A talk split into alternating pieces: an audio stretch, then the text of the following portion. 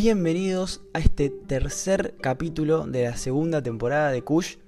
Bueno, primero que nada, ténganme paciencia porque voy a grabar eh, mientras me filmo por primera vez para poder subirlo a IGTV. Más que nada por, por este tema de la cuarentena, que estamos todos alejados de nuestros seres queridos. Y me parece que es un buen método de, cercanía para estar, para estar un poco más cerca. Y nada, espero que les guste igual que la otra plataforma. Igualmente lo estoy grabando eh, también para, para subirlo a Spotify y a todas las plataformas como siempre de podcast. Pero le voy a sumar el video. Lo que sí les aclaro, lo más probable es que el video se escuche un poquito peor que el podcast por una cuestión de que tengo un solo micrófono y estoy grabando con la compu y con el celu. Así que lo más probable es que el podcast tenga una mejor calidad de sonido, pero en IGTV me van a poder ver y, hacerlo como en vivo, digamos. Así que nada, espero que les guste ambos formatos y que, lo disfruten de la misma manera. Voy a leer Sangre Dulce de Leche de Mata Yersa, segunda parte. Si no recuerdan, dejamos en el capítulo 5. Así que voy a arrancar directo desde ahí. Capítulo 5 Victoria corría en vez de caminar. Su energía la desbordaba. No se calmaba. Pero aprender a leer fue un pasaporte hacia cierta quietud. Tenía una colección de libros que abarcaban los clásicos desde Mujercita hasta Mark Twain, y las series al estilo Verónica. Verónica al timón los devoraba. Su madre se los iba regalando. Era la única complicidad que tenían, una tregua ante el aburrimiento y la soledad de los largos meses de verano en los que volvían a la estancia. Leer la llevaba a otro mundo, y había aprendido a enfrascarlo, a hacerlo durar en su cabeza. Trepaba los árboles hasta lastimarse, corría a las ovejas hasta dejarlas sin aliento, o rompía los basureros de paja aplastándolos a patadas. Algo en el orden de la medida le hacía desconfiable. En su interior germinaba una semilla que la consumía, y de noche le impedía dormir. Finalmente se entregaba, no sin haber llorado en silencio, una letanía que nadie alcanzaba a entender.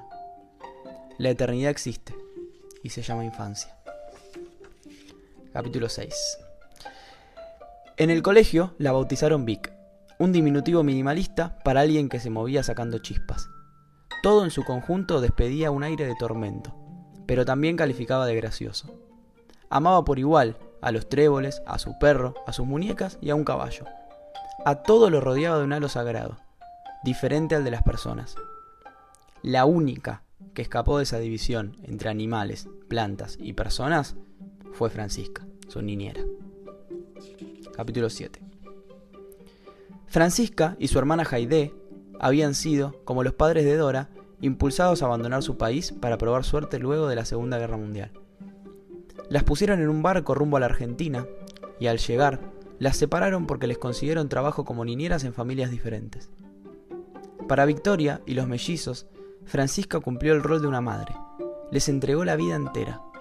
Un día la arrancaron de la casa de Victoria, engañada. No se rebeló, sollozaba.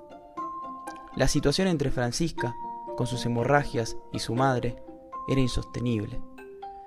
La primera vez que le vio a Francisca el tobillo embadurnado de un líquido que a través de la media de nylon se veía marrón, pegó un alarido. Ante su espanto, ésta la tranquilizaba diciendo que era dulce de leche. Todos amaban ese postre y los peones lo guardaban en frascos. Pero la sola idea de comerse la sangre de Francisca hizo que no pudiera volver a probarlo. Le consiguieron un lugar en un hogar de ancianos en Tigre. Pronto murió. No pudo con la soledad. No supo quedarse en un mundo donde recomenzar a juntar afectos. Victoria se sintió aliviada. Francisca ya no sufría. Hacía tiempo le había regalado su tijera, dos prendedores, una virgen de hueso y una pulsera. Los atesoró. Francisca se daba cuenta de su dolor antes que ella. Anda a comprarte una coca que te va a hacer bien, le decía entre monedas, mientras te prepara unos pancitos con mayonesa. La recordaría dentro de sus ojos grises y quietos, tan serenos que se le fueron extinguiendo hasta casi confundirse con el blanco. Su amor fue el hogar. Le enseñó la lección más importante, que amar es hacerse cargo del dolor ajeno. Se sostendrá imaginando recuperar su abrazo, sabiendo que ella existe en algún lugar donde el amor es cierto. Capítulo 8 En el colegio escuchaba a las madres de sus compañeros argumentar que ser mucama era un buen trabajo, ya que se tenía casa, comida, televisor en el cuarto y se las trataba como de la familia. Francisca era niñera, lo que le colocaba en un escalón superior. De cualquier manera, a Victoria le resultaba muy triste el trabajo de las empleadas, y pensaba que seguramente extrañaría en sus hogares tanto como ella su vida en el campo. La forma de tratar al servicio doméstico era misteriosa en la familia de sus amigas pero ninguna le pareció que las incluyeran como un miembro más. En cambio, sus amigas sí. Mariana bailaba con Mabel en el cuarto cuando estaban solas, Dolores le robaba plata a su madre y se la daba a Betty para su hijo, y Teresa dormía abrazada a María, que le contaba lo que hacía el papá mientras le tocaba el pubis. Y ella, junto a Francisca, eran las únicas dueñas del sol. Victoria no comprendía el significado de saber mandar. Había escuchado esa frase muchas veces, a ella le daban lástima las diferencias que notaban la ropa, los alimentos, la estética de la decoración y el arreglo personal de los peones y las empleadas, incluida Francisca. Prefería la compañía del personal. Carne, leche y galleta gratis es un sueldo más, decía su padre. Los peones se quejaban porque no tenían posibilidad de ir al pueblo más seguido. La localidad más cercana era la Reforma, quedaba a 30 kilómetros y era un conjunto escueto de casas. El almacén hacía de bar, tienda de ropa y también tenía una carnicería, una panadería y una sala de primeros auxilios sin farmacia. Para lo importante, debían asistir a Chacharramendi, que les quedaba a 90 kilómetros. No tenían cómo salir del campo si alguien no lo llevaba hasta la ruta, desde donde ocasionalmente se podía acceder a algún micro. Solamente el capataz manejaba la camioneta para llevarlos. Conseguía gente para trabajar en esas condiciones no era sencillo, pero el padre de Victoria peleó hasta conseguir primero la electricidad y luego entoscar el camino hasta el pueblo, para que un micro se encargara de llevar a la escuela Fátima, José y demás chicos de la zona. Pero como camiones y tractores no estaban permitidos, transitaban de noche cuando estaba recién llovido, dejando unas zanjas imposibles de sortear y arruinando cualquier mejora. Los peones, al percibir la atención de Victoria, de a poco fue dejando de cuidarse frente a ella, para aludir a su familia como sorna. Con su corta edad, estaba en medio de todas las quejas y los chismes. La incluyeron como pares de juego. De noche, las partidas de truco y ver televisión eran el mejor programa. No sabía a quién creerle. Todos tenían un poco de razón. Pero la pobreza, que según sus padres no era tal, le gritaba más fuerte. A veces se peleaban entre ellos. Escuchaba las habladurías de turno Victoria sabía que robaban. Recados, riendas, compraban bombachas de campo a cuenta en el almacén a su nombre. Cuando ella le preguntó al capataz sobre ese asunto porque su padre la cuestionaba severamente, se hizo el desentendido. La casera se llevaba su ropa para la hija. Le echaban la culpa a ella y a sus hermanos. Decían que eran distraídos, que descuidaban todo porque tenían tanto.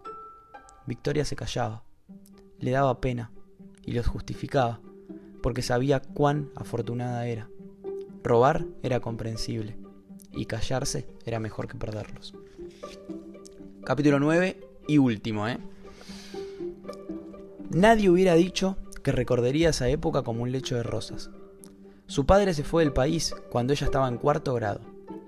Habían tenido problemas con un fideicomiso y le expropiaron el campo. Los últimos años quedó sin fuerzas, quebrado, y su fortaleza se transformó en huida. Hasta ese entonces todos recordaban a Leonardo como la autoridad, cuyo punto de vista era fundamental. Había sido el patrón del campo y de la familia, reinado en el patriarcado e impuesto la sumisión. En el pueblo su opinión contaba. Amaba a Dora más que a sus hijos, robusto y de barriga prominente. Golpeaba de forma tal con sus botas al caminar que una vez rompió una baldosa y cayó. De milagro no se lastimó. No le gustaban los chicos ni las visitas.